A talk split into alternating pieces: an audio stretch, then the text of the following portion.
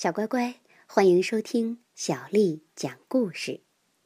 昨天我们讲睡美人的故事，讲到公主因为被女预言家诅咒昏睡了过去，整个王宫都昏睡了过去。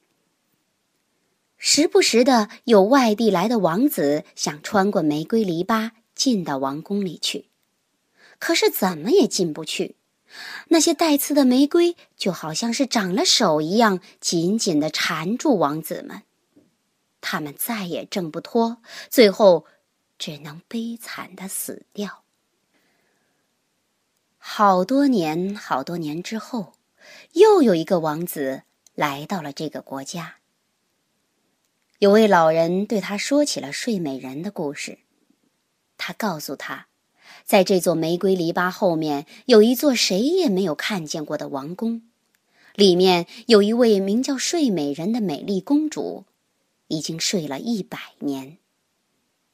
和她一起沉睡的还有国王、王后和王宫里所有的人。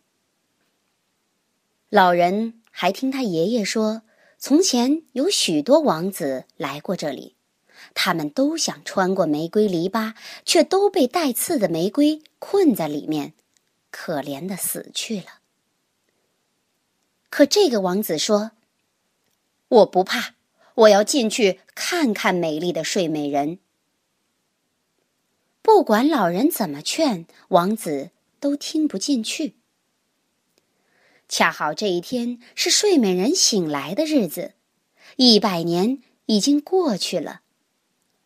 当王子走进玫瑰篱笆时，那些鲜艳夺目、盛开着的玫瑰花就自动向两边分开，让出一条路来。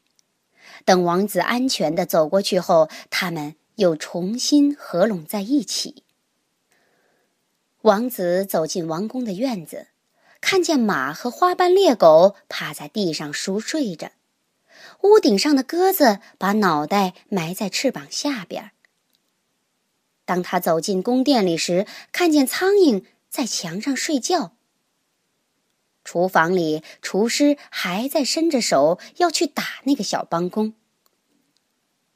王子再往里走，看见所有的人都在大厅里睡觉，上面的王座上躺着国王和王后。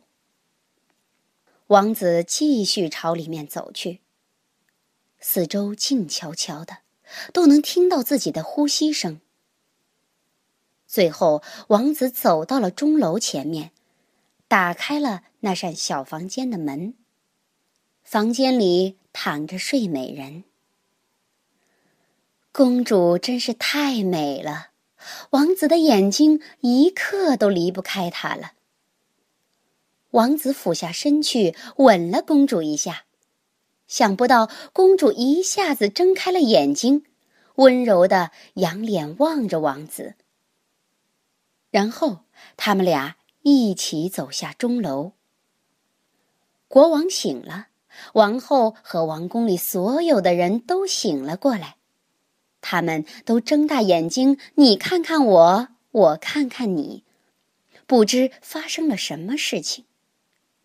马厩里的马站了起来，抖了抖身体；院子里的狗跳了起来，摇了摇尾巴；屋顶上的鸽子从翅膀下伸出脑袋，四下看看，朝原野飞去了。苍蝇在墙上继续爬了起来，厨房的火又熊熊燃烧起来，继续煮着饭。烤肉也接着发出嘶嘶的声音。厨师打了小帮工一耳光，“哎呦！”小帮工惨叫一声。女仆又拔起了鸡毛。王子和公主举行了世界上最豪华的婚礼。